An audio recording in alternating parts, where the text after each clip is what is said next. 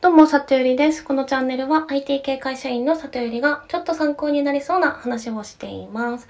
さて今日はですね、誰と働くかで会社を選ぶ時代になってきたなぁと思ったことがあったので、それをお話しします。で、まあこの内容、あの、ツイッターにもちょっと書かせてもらったんですけど、実は先日、まあある企業のサービスにですね、あの、ちょっと興味があったので、たまたまそこに知り合いがいたので、あの、よかったら話を聞かせてくださいっていう、あの、面談をしていただいたんですね。で、あの、カジュアルな面談だったはずだったんですけど、まあ、そのサービスのトップの方含め、まあ、そこそこのポジションの方が4名かな、参加してくれて、まあ、事業の内容とか、まあ、これからの、こう、算段というか計画みたいなところとかを共有してもらったり、なんかね、もう若干もう面談の色味になって、なんか強みとか弱みとか聞かれたっていう時間だったんですね。で、その時間自体は、まあ結構いいサービスだなと思っていて、まあ今後、あの、身を移すことも前向きに考えようかなと思っていたんですが、まあその後の対応で、あの、やっぱやめますっていう気持ちになりましたっていうお話になります。で、なんでやめたかというとですね、あの、その今後のそのもし採用にあの興味があるのであればぜひ応募していただきたいという話があって、まあ、一旦そのここでコネクションはあるけど、まあ、採用自体は通常の採用プロセスに乗るのでその採用のと採用のページから応募してもらう形になりますっていう案内があったんですね。でそのページの URL などをあの送るためにそのサービスのトップの方があの連絡してくださるということで、まあ、あの連絡先をねあの交換して面談が終わったんですね。でその後あのそすぐですねあのこちらから「ありがとうございました」っていう連絡をさせてもらったんですけど、まあ、その連絡をもらってですねあの2点ちょっともやっとしたところがあったんですね。でまず1個はあの連絡が1日くらい来なかったこと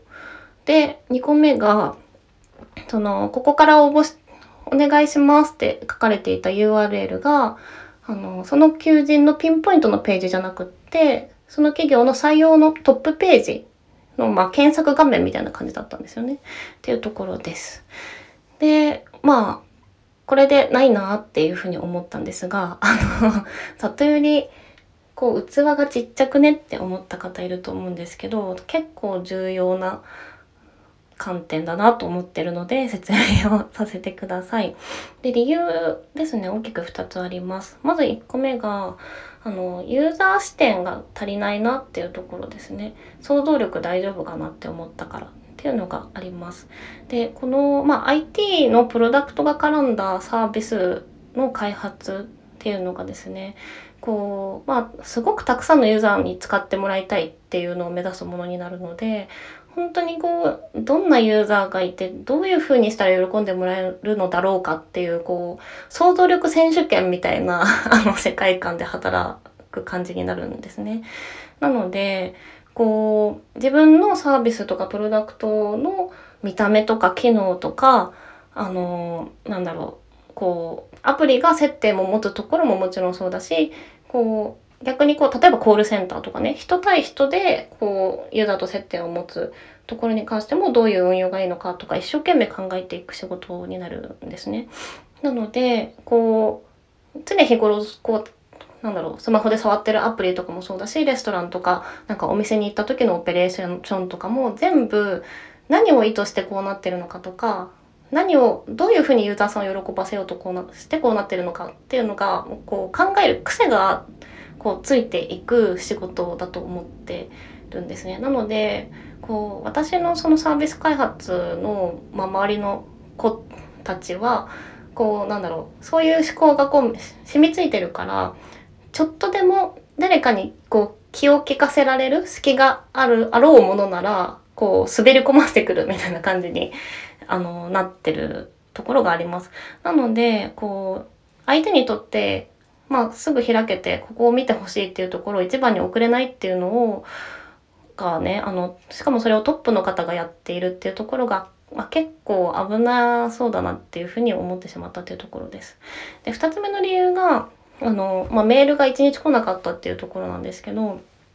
今ですね、こう IT 人材の特にリーダーレイヤーのね、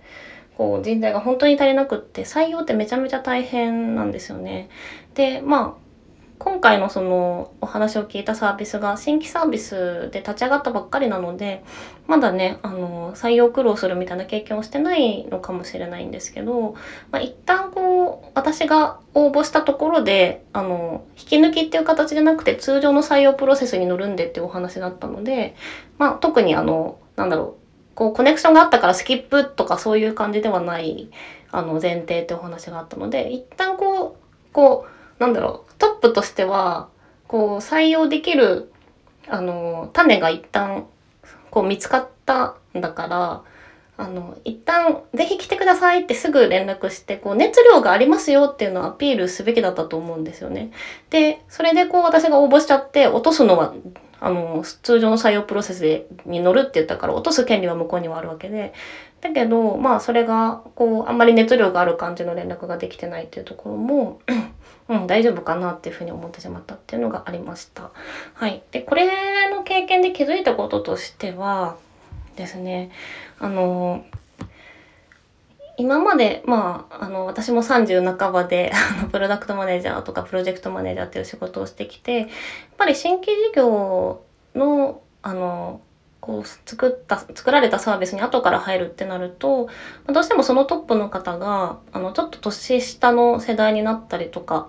するんですよね。で今回の方もちょっと Zoom 越しで年齢が全然分かんなかったけどまあ同世代かちょい下かくらいの感じにはなって。でご経歴を聞くと、まあ、IT のプロダクトとかはあんまり作ったことないっていう感じだったので、まあ、気づいたこととしてはこうやっぱりプロダクトとして作るっていう専門家としてはあのそういう年齢が例えば下の人とかこう自分より役職の高い上の人とかにこう専門家として教えていくっていうフェ教えていくっていうことをしながら入っていくっていうアプローチになるんだなっていうのに今回気づかされて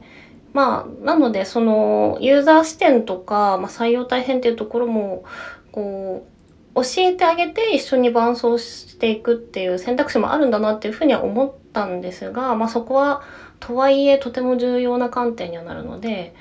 うん、やっぱりそこは譲れないなっていうふうには思いました。はい。で、あとはですね、まあ、この今回のテーマの主題からはそれるんですけど、まあ若干面接みたいな感じになっていろんなこうスキルの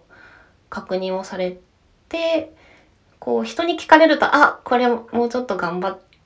て人に胸を張って言える言えるようになりたいって思ったりもしたので、あの、まあやっぱり外の人と触れ合って、こう、何て言うんですかね、スキルの棚卸しというか、まあそういう面談とか、あの他に行くかもしれないみたいな選択肢の ある場に自分を一旦置くっていうのはいい刺激になるなとは思いました。はい。なので、えっと、まあ、今回の経験をまとめると、まあ、私自身が、あの、どちらかというと、